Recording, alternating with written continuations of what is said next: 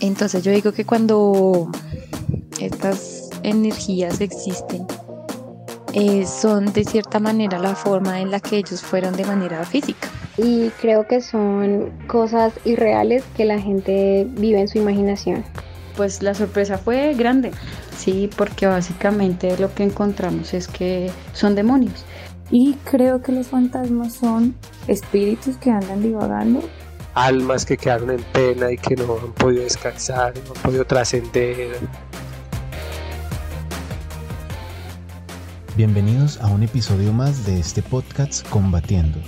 Mi nombre es David Comba y el día de hoy trataremos un tema muy interesante que parece ser trivial, pero que en realidad le da mucho significado a un aspecto bastante importante en nuestras vidas, el más allá. Estaré conversando sobre los fantasmas, espíritus, espectros, como los quieras llamar, y dar un poco de luz para saber qué son y es más, ¿tú del otro lado has tenido alguna experiencia de estas?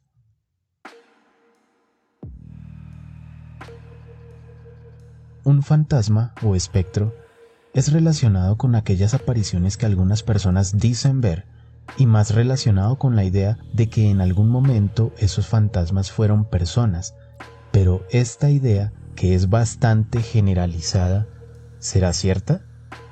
Sé que es muy difícil poder decir algo sobre lo que pasa después de la muerte, y es más, que alguien haya podido morir y después contar la historia. Sí, lo sé.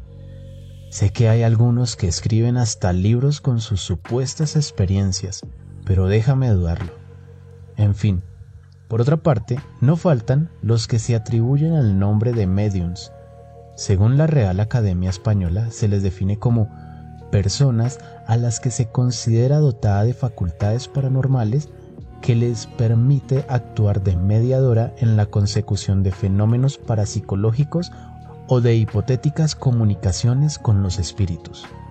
Y es que precisamente son muchos los casos que uno puede ver de estafas, de farsas de este tipo. Les cuento uno en un programa de España, una medium llamada Anne Germain engañaba con bastante sentimentalismo a las personas que acudían a ella. Luego se descubrió que antes de cada sesión esta señora contaba con un grupo de personas que conseguían los dossiers de sus clientes, aquellos que iban por una consulta. Y estos son los casos que salen a la luz pública, pero que de tantos que suceden sin ser reportados como lo dice la nota del Heraldo. Fuentes policiales explican que si bien han aumentado los casos al calor de la crisis, estos no siempre son constitutivos de delito. Además añaden desde la Policía Nacional se une otro condicionante. En la mayoría de los casos los perjudicados no denuncian porque se sienten avergonzados. Sin embargo, yo no estoy negando que no exista un mundo espiritual como lo hace el naturalismo, que todo se responde bajo el método científico insistiendo en que es la única forma de conocimiento. Debemos reconocer que sí existe algo mucho más allá, algo que es trascendente. Solo me pongo a pensar en lo siguiente. Si nuestra mente no es material, entonces es algo que totalmente trasciende lo físico, Puedo recordar en estos momentos aquellas películas donde se trata de ubicar en dónde está la conciencia, de dónde surge, en qué parte de nuestro cuerpo se localiza, pero creo que es algo muy difícil de ubicar, si no imposible. Pero bueno, ¿cuál entonces sería la respuesta para el tema de hoy? Como es de costumbre en este podcast, escuchemos las opiniones de aquellos que me ayudaron con sus aportes respecto a qué piensan de este tema algunos vienen con historias bastante espeluznantes. Espero que no estés escuchando este podcast en la noche. No quiero ser el culpable de que posiblemente te desveles. Nah, mentiras, es jugando. ¿Que si creo en los fantasmas? Sí, sí creo que existen fantasmas. Experiencias como tal, sí, eh, yo directamente diría que he tenido como dos o tres que es como cuando uno ve a alguien que de pronto le está observando o cuando escucha ruidos mientras uno está solo. Y creo que los fantasmas son espíritus que andan divagando, podría ser almas en pena.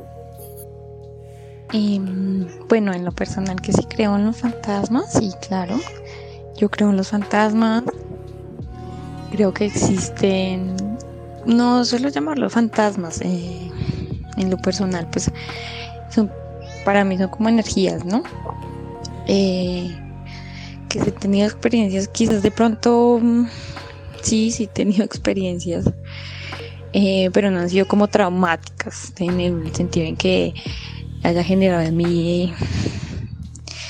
miedo, terror, no, es más impresión.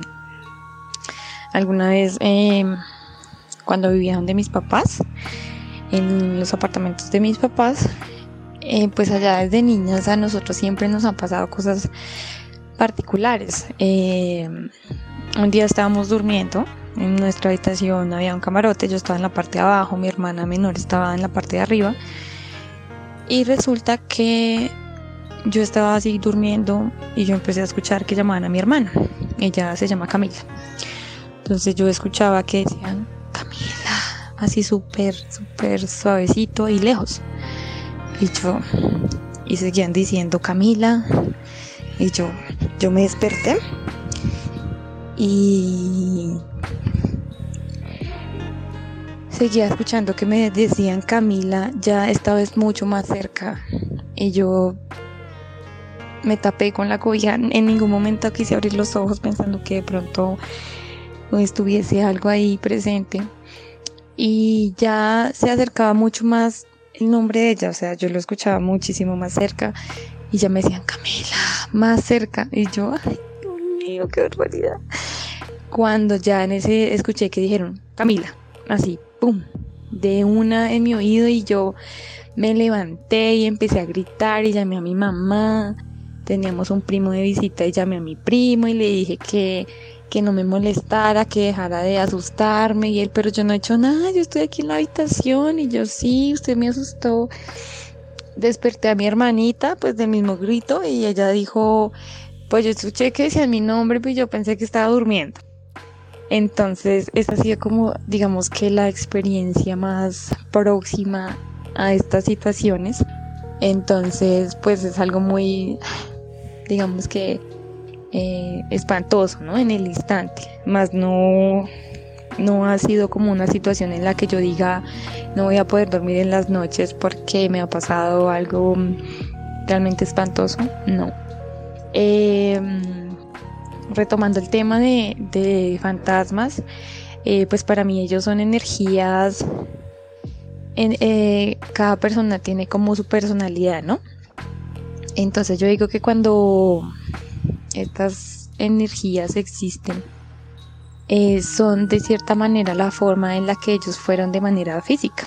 Es decir, pues si es un niño, entonces su energía es juguetona, su energía es eh, así, la de un niño, ¿no? Si es un anciano, entonces su energía debe ser, yo supongo, eh, que no les gusta la bulla, que no le gustan de pronto los animales, que no le gustan de pronto algunas cositas particulares de los abuelitos.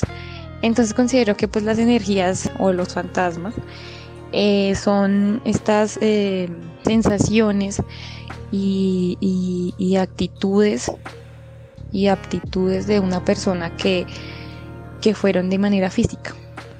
No creo en los fantasmas, no he vivido experiencias con respecto a ese tema y creo que son cosas irreales que la gente vive en su imaginación. Eh, con respecto a la pregunta de que si creo en fantasmas, espectros o espíritus, eh, sí, sí, definitivamente sí. Bueno, frente a que si he tenido alguna experiencia con estos entes, eh, sí, la verdad sí, yo creo que a veces uno cuenta este tipo de historias y hay personas que uno ve que son escépticas y seguramente porque no han tenido algún acercamiento, digamos que a esto que a veces es como tan desconocido para el hombre, ¿sí? Y, pero nosotros, digo nosotros porque sí experimenté junto a mis hermanos en varios momentos y desde desde que era muy niña, en la casa donde vivíamos, eh, nos pasaron todo tipo de situaciones hablando de estas entidades. Entonces yo recuerdo que siendo muy niños veíamos sombras, nos abrían y nos cerraban la llave del agua. Eh, a veces pensábamos que, por ejemplo, con el agua es que el empaque estaba dañado y la llave se abría sola. Sí, uno, intenta como darle explicación a lo que sucede. Cuando veíamos las sombras, como que decíamos, no, de pronto, eh, no sé, me la imaginé. En ocasiones también, eh, cuando íbamos caminando por los pasillos de la casa donde vivimos, sentíamos que había alguien atrás de nosotros y que nos respiraba muy cerca de la nuca. Eh, no sé, algo que también yo experimenté muy de niña es que eh, cuando me estaba sola en la casa o solo estábamos los niños en la casa, como que el ambiente de la casa cambiaba, ¿sí? Se ponía como, daba temor y uno a veces ni sabía por qué, pero sí ocurría. Y con la, a medida que nosotros fuimos creciendo, eh, yo y pues mi familia lo catalogamos como ataques, ¿sí? Vivíamos más ataques de estos, pasaban más continuo y se hicieron como más agresivos. Si bien al principio era ver o escuchar cosas, con el tiempo ya era que a veces eh, atacaban directamente a uno de mis hermanos. Entonces recuerdo en alguna ocasión yo veía que mi hermano estaba acostado en un sofá y vi cuando lo jalaron de los pies pero unos minutos o unos segundos tal vez anterior a que lo jalaran, él ya empezó a sentir miedo, como que algo le iba a pasar y ahí fue cuando yo lo miré y cuando lo jalaron. Eh, en otras ocasiones, y, me atrevo a decirlo, pues que vimos como demonios en una de las habitaciones. La primera que los vio fui yo, eh, pero pues yo no dije nada en ese momento y más adelante, en el transcurso del día, un hermano mío también los vio. Cuando confrontamos las versiones nos dimos cuenta que habíamos visto exactamente lo mismo. Bueno, y frente a qué creo que son esas entidades, mm, realmente, mira que cuando estaba muy pequeña, eh, de pronto por cosas que había visto en las películas y por las enseñanzas mismas que hay en la casa, ¿sí? En mi familia se creía mucho en las almas del purgatorio y se creía que, pues no sé, en algún momento nos contaron que mi abuelo materno había muerto en esa casa. Entonces, esas cosas a mí me, sí, me enseñaron de alguna manera que las almas quedaban en pena, que eran almas que estaban pagando algo en la tierra y que por ese motivo uno las percibía por ahí, ¿sí? Bien sea en una casa, se quedaban por un tiempo, pero que ellos se iban, ¿sí? Cuando pagaran sus penas por sus pecados, ellos se iban. Eh, con esa idea yo crecí, entonces me pasaba que en algunos momentos cuando yo estaba sola en la casa y empezaba a sentir movimientos o veía cosas, yo empecé a creer que era mi abuelo y yo trataba de hablarle, yo quería comunicarme con él. Eh, obvio sí sentía mucho temor, porque son cosas que uno no está seguro de lo que está experimentando en ese momento. Sentía mucho temor, pero yo sí le decía, abuelito, no haga eso, abuelito, yo ya sé que usted está acá, o sea, hasta, no sé, creo que uno se empieza a volver como medio loco con el tema eh, nunca mi abuelo ni me habló ni me dijo nada y yo decía, pero es extraño, o sea, porque si es mi abuelo, él intenta producirme miedo? Siempre en mi mente quedaba como esa idea, porque él quiere hacerme dar miedo? Porque lo único que está haciendo o logrando conmigo es eso. Y más adelante pues tuve un acercamiento a la Biblia y entendía yo pues que si Dios es el creador de todas las cosas, eh, que Él seguramente nos diría a nosotros qué es lo que sucede, ¿sí? ¿Por qué están esas entidades presentes en algunos lugares? Y, bueno, en la Biblia encontré que realmente no existía un purgatorio, que no hay ese lugar intermedio para pagar por los pecados. Eh, empecé a averiguar un poco más y bueno, la historia realmente se hace bastante interesante y entonces la pregunta era, bueno, entonces si no es mi abuelito el que andaba en la casa, ¿quién es? Eh, si aparte de mi abuelito, porque empezamos a sentir otras presencias, entonces, ¿quiénes son todas esas presencias? Y pues la sorpresa fue grande, sí, porque básicamente lo que encontramos es que son demonios. Hay una historia muy profunda más allá de todo eso y, la, la verdad uno a veces se queda es como con las historias de familia y aunque a veces, muchas veces sus familiares no han hecho como un estudio realmente profundo acerca de qué puede ser, son cosas que se quedan, eh, sí, se, se generan de, de familia en familia y se van repitiendo las historias y uno a veces se casa con esas concepciones que a veces no son reales, no son ciertas. Entonces mi sorpresa fue muy grande al, al saber que eran demonios. Bueno, primero que todo un saludo muy especial para todos los que están escuchando. Espero que pueda servir de algo la opinión y el concepto que yo pueda darles acerca de las preguntas que, que están haciendo relacionadas con este tema que es bastante interesante. Eh, me parece que, que podría resultar algo interesante de todo esto. Sí, sí creo en los fantasmas. Saliéndonos un poquitico del protocolo, de, del ámbito religioso en el concepto de creer o no creer en algo. Digamos que es una respuesta simple a una pregunta que se puede hacer sin ningún temor a decir de que sí considero que existen, considero que están presentes en nuestras vidas de una u otra forma y pues si lo puedo definir como para confirmar esa respuesta, sí, puedo decir que creo en los fantasmas. Pues a ver, ¿qué les puedo contar? Yo estaba hace muchísimo tiempo trabajando en la registraduría, me asignaron, me asignaron una tarea que era inscribir las cédulas para las elecciones que se iban a presentar en los próximos meses debemos tener en cuenta que era un sitio apartado, bastante montañoso. Eso implica que las noches son bastante nubladas y frías, no era un sitio cálido. Por el hecho de ser sitio nublado, las noches eran más oscuras.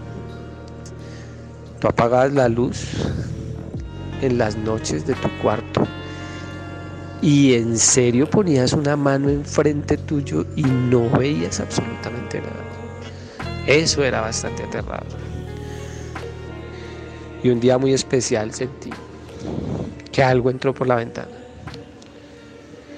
Al principio pensé que era una corriente de aire. La verdad, nunca pensé que fuera algo malo, que fuera algún fantasma o algún espíritu extraño. Pero sí me despertó de una, sentí su presencia y yo dije, uff, esto está aquí impresionante, ¿qué será? De un momento a otro sentí que me tocaron. Ahí perdí el aliento. Yo dije, fue madre, ¿esto qué fue? O sea, era inevitable sentir la presencia de eso. De un momento a otro, como, como llegó, me soltó. De hecho, no me sujetó fuerte, solo me tocó y se fue. Que podrían ser, no sé, estados emocionales que, reaccionan en algún momento por, alguna situación, creemos ver cosas. Pueden ser en realidad espíritus de personas que murieron en algún momento y quedaron flotando, como a veces nos cuentan los abuelos, las historias, almas que quedaron en pena y que no han podido descansar, no han podido trascender, a otro nivel y necesitan hacer algo en este espacio y se quedaron, no sé, tratando de buscar ayuda. Podrían ser, no sé, demonios, espíritus, pero tener un concepto claro acerca de qué son en realidad, no podría decirlo. He escuchado bastantes teorías acerca de ese tema.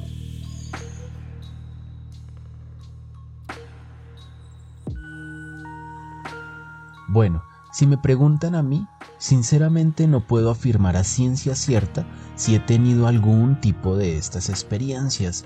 Puedo decirte que tuve ocasiones en las que llegué a sentir miedo y que pareciera que me observaran, pero pudo haber sido un producto de mis emociones.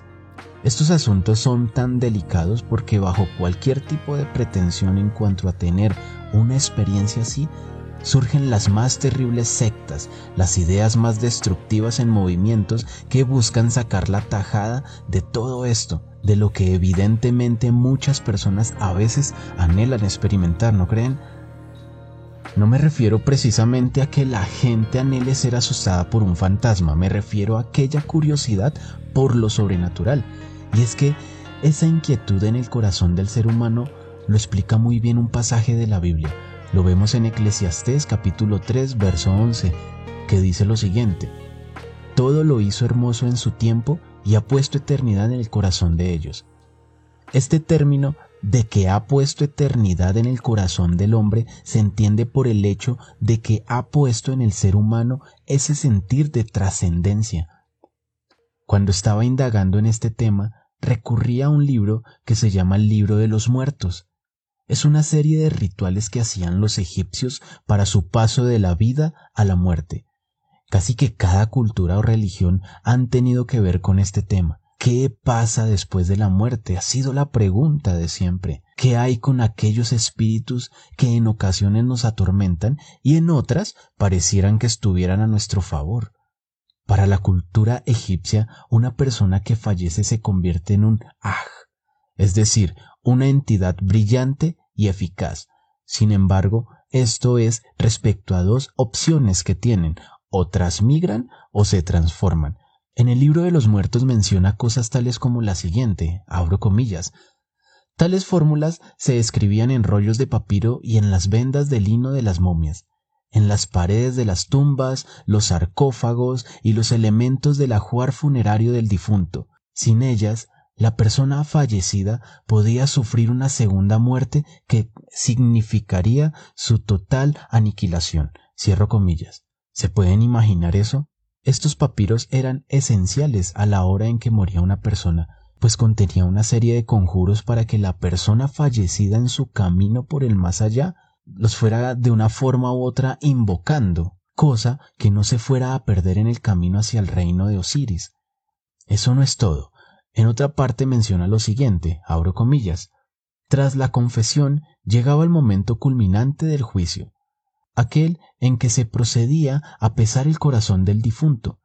En un plato de la balanza, sostenida por Anubis, dios chacal de la momificación, se colocaba una pluma de avestruz, la pluma de Mat, que simbolizaba la justicia, y en el otro plato se depositaba el corazón, que simbolizaba las acciones realizadas por cada persona. El difunto se salvaba cuando la pluma y el corazón quedaban en equilibrio. Cierro comillas. Es decir, en ese momento el corazón del difunto iba a ser sopesado. Si efectivamente quedaba equilibrado con la pluma, quería decir que ese corazón era puro y podía pasar al reino de Osiris y disfrutar de sus campos. En cambio, si ocurría lo contrario, era destruido por un lagarto gigantón, el cual le daba muerte definitiva, aniquilación total. Parece ser un escenario bastante lúgubre y escabroso, ¿no creen?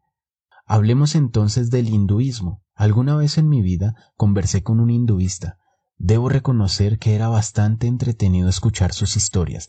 Me contó historias sobre las castas, sobre un niño que tenía una cabeza de elefante, y alguna vez le pregunté respecto a la reencarnación. Bueno, les relataré lo que él me comentó. Se trata de la historia de Shiva y de Brahma. Brahma es el creador, mientras que Shiva es el destructor. Quiero decir que pueda que omita algunos detalles de la historia, pues hace muchos años tuve esta conversación con él, ¿vale? Brahma actúa como creador de las almas, de los espíritus que una vez acá en la tierra tienen su forma corpórea, ya sea un ser humano, un animal, una planta, una roca, en fin. Su creencia es totalmente panteísta. Cuando muere una persona, el ideal es que empiece su recorrido nuevamente para volver a Brahma, ese espíritu volverse a reencontrar con su creador. Pero como es evidente, muchos aquí en la tierra cometen bastantes errores, vamos, lo que se llama pecado. Entonces, como tal, en el hinduismo no hay un infierno, sino el ideal es que este espíritu vuelva a Brahma, y aquí entra lo que se conoce como el karma, Quiero hacer un paréntesis en este momento. En cuanto a lo que es karma, es evidente que hoy en día se le dice karma a aquellos casos donde prácticamente si uno hizo algo malo con alguien, eso se le devuelve a uno igual o peor. Pero espero que con esto que les voy a explicar del karma puedan pensar un poco más si efectivamente es así lo que creen, debido a que es una idea incompleta. Bueno, ahora sí sigamos con la historia. Como les venía diciendo, aquel espíritu imperfecto debe pagar por sus culpas por medio del karma, el cual lo obliga a tener otra vida en la tierra, para que a medida que pase su tiempo acá, vaya pagando sus culpas, vaya pagando su karma. Pero el asunto es que pueda que vuelvas como un ser humano o pueda que vuelvas como un animal. Esto es lo que se conoce como reencarnación. Quiero decirles que la reencarnación es una doctrina fundamental en el hinduismo. Sé que hay varios tipos de hindúes, pero bueno, no entraré a profundizar en ese tema en estos momentos. Quizás pueda dejarlo para otro episodio. Este proceso de la reencarnación, como tiene el papel de perfeccionar aquella alma, puede suceder muchas veces, ya que si no paga en su otra vida, pues tendrá que morir y una vez más empezar a reencarnar para pagar sus culpas hasta que por fin pueda volver a su espíritu principal, Brahma. ¿Qué tal este otro escenario? Sé que muchos se estarán preguntando qué tiene que ver todo esto con el podcast. Pues tiene que ver mucho, porque debemos empezar a mirar qué tipo de cosmovisión tenemos a la hora de darle sentido y a la hora de abordar este tema. Sé que más de uno debe tener una mezcolanza de todas estas creencias. Eso se conoce como sincretismo. El sincretismo ha permeado nuestra mente. Aún la Iglesia cae en querer adoptar una que otra de estas creencias y, por así decirlo, cristianizarlas. El lío del asunto es que esto no da claridad. Vamos a ver, quiero que revisemos el tema ahora con lo que ha venido a decirnos la Iglesia Católica Romana. No sé si alguna vez ustedes han escuchado sobre el poema de la Divina Comedia. Allí muestra el tema del infierno y que contiene nueve círculos, donde en cada círculo se recibe un castigo conforme al pecado cometido, pero también se da el tema del famoso purgatorio, son otros nueve círculos donde deberán purificar sus pecados. Esta idea del purgatorio ha sido bastante difundida por el catolicismo romano. Menciona que el ser humano puede cometer dos tipos de pecados, veniales y mortales.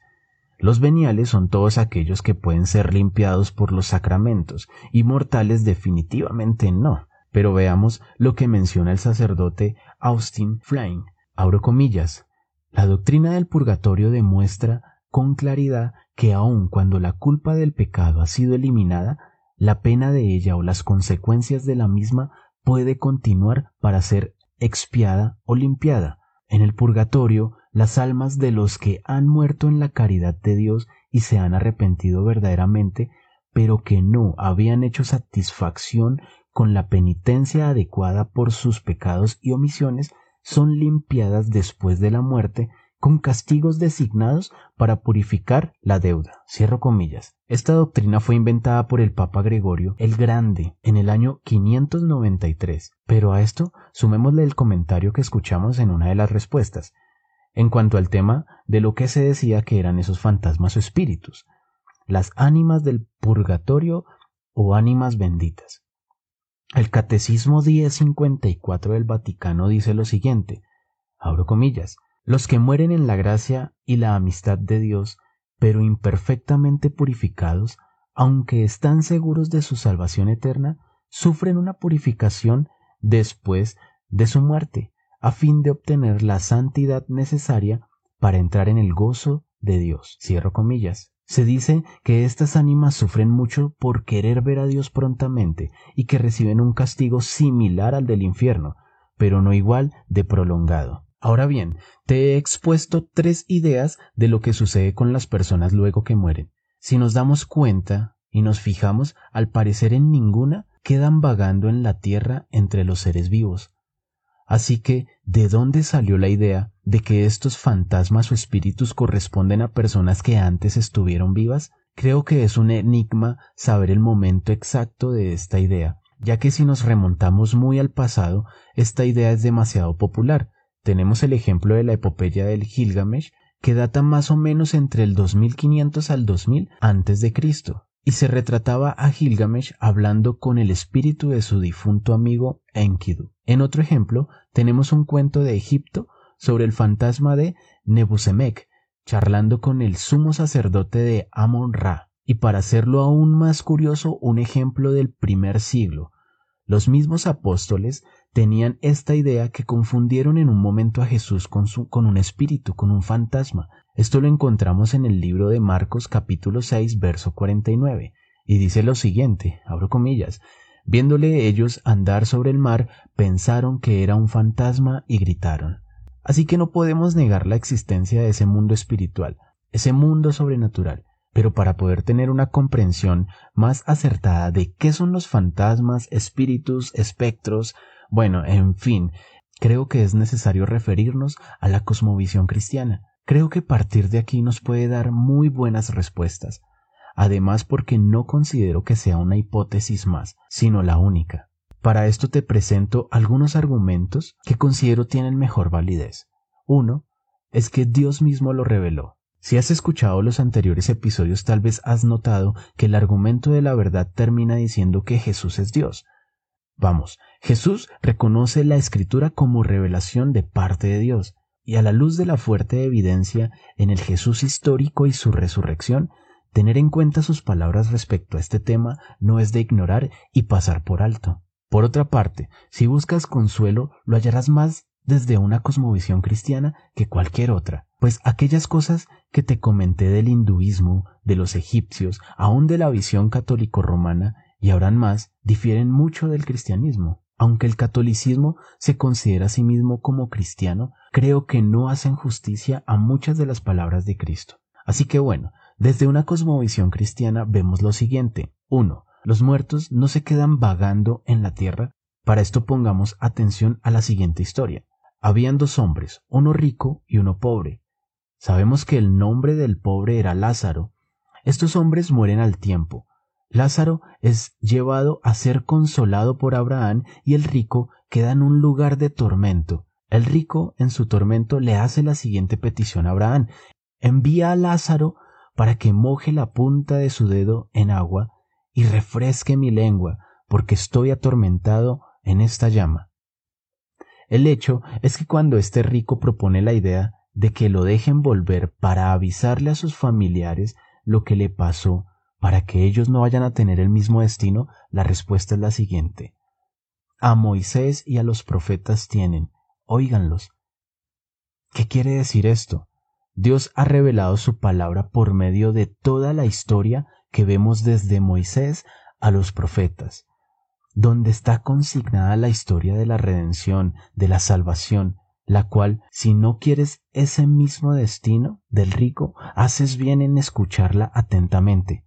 Pero miren, el rico insiste y dice lo siguiente, pero si alguno fuere a ellos de entre los muertos, se arrepentirán.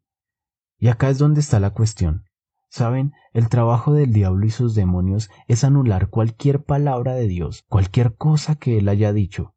Por eso el engaño que vemos hoy en día, pensar que algunas personas dicen ver a sus familiares, aquellos que habían fallecido, y que dicen cosas tales como la siguiente, que llegó su tío y les habló y les mostró no sé qué cosas, que la abuelita vino en la noche y le contó historias bonitas y se despidió. Todo esto no son más que engaños, pues son demonios que se hacen pasar por familiares. Ellos son muy astutos y saben muchas cosas de nosotros, y su juego de engaño, su fin con ese engaño, es anular lo que claramente la Biblia expresa en el siguiente versículo. Lo vemos en Hebreos capítulo 9 versículo 27, y de la manera que está establecido para los hombres que mueran una sola vez y después de esto el juicio. Miren, dos cosas con este versículo. Las personas que fallecen de inmediato son dirigidas a su juicio, es decir, la falsa idea de la Iglesia católico romana de que algunos pueden estar en el purgatorio es peligrosa, pues muchos pueden morir con esa falsa idea para darse cuenta que su sentencia va a ser leída de inmediato. Y por otro lado, como pueden ver, el versículo dice que mueren una sola vez, es decir, también anula la falsa creencia de la reencarnación. No va a haber más muertes. Esa idea de que vuelves a tener otra vida y vuelves a morir y así sucesivamente hasta que pagues todos tus pecados. Otro verso en el que se menciona una supuesta aparición de una persona que ya había fallecido lo encontramos en Primera de Samuel capítulo 28 verso 14. Dice, él le dijo, ¿Cuál es su forma? Y ella respondió, Un hombre anciano viene, cubierto de un manto. Saúl entonces entendió que era Samuel y humillando el rostro a tierra hizo gran reverencia. En esta ocasión Saúl, por medio de una adivina o medium, quiso invocar a Samuel, quien ya había muerto. Varios estudiosos de la Biblia mencionan que este pudo haber sido una manipulación del diablo y que en realidad lo que se apareció no fue Samuel, sino un demonio que tomó su forma. Dios desde el Antiguo Testamento rechaza esta acción y ordena que nadie, absolutamente nadie, realice este tipo de consultas a los muertos, Creo que es evidente que jugar con estas cuestiones es lo que abre la posibilidad para que el diablo tenga la oportunidad, junto con sus demonios, de engañar a las personas. En su libro La verdad detrás de los fantasmas, mediums y fenómenos psíquicos, el autor cristiano Ron Rhodes afirma la gente a veces se encuentra genuinamente con una entidad espiritual, aunque no con un humano muerto. Algunas personas se encuentran con espíritus demoníacos que pueden invitar a los muertos con el fin de engañar a los vivos. Muchos de los que afirman haberse encontrado con tales entidades espirituales han tenido alguna participación previa en el ocultismo. Cierro la cita. Y miren, para adicionar más datos, el grupo Barna publicó los resultados de estudios nacionales en los cuales participaron más de 4.000 adolescentes, el estudio concluyó que el 73% de los jóvenes encuestados habían participado en al menos un tipo de actividad psíquica o de alguna actividad de brujería, más allá de solo el uso de exposición a los medios de comunicación o de los horóscopos. La curiosidad mató al gato, diría yo. El deseo del diablo es crear este tipo de interés para que muchas personas puedan ir detrás y luego ser engañados Bajo estos resultados que les acabo de mostrar, un 73% es un número considerable, es decir, de cada cuatro personas tres tienen este tipo de experiencias y por tal motivo son más expuestos a ser engañados, ya que sabemos que son, bajo una cosmovisión cristiana, los fantasmas, espectros, espíritus, de ninguna manera son personas que estuvieron antes vivas, sino son demonios que se hacen pasar por personas que antes estuvieron en la tierra. Bueno, y me preguntarás, ¿y qué tal si son ángeles? Pues la respuesta es sencilla. Creo que si Dios quiere decirnos algo, Él mismo dejó la escritura como aquella verdad. Solo basta con abrir sus páginas para evitar el engaño del diablo, ya que Él mismo se disfraza como un ángel de luz. Quiero concluir con esto último. Tenemos una esperanza en Cristo y es que Él no quiere que como en la idea egipcia tu corazón sea pesado para ver si puedes ser parte de su reino. ¿Sabes por qué? Porque por más que hagas cosas buenas, nada de eso te va a ayudar. El mensaje de la salvación en el cristianismo no depende de todas las cosas buenas que tú puedas hacer. La salvación está solo en Cristo. El corazón de Cristo es el que es sopesado y como Él es totalmente santo, tú entras por su justicia a su salvación.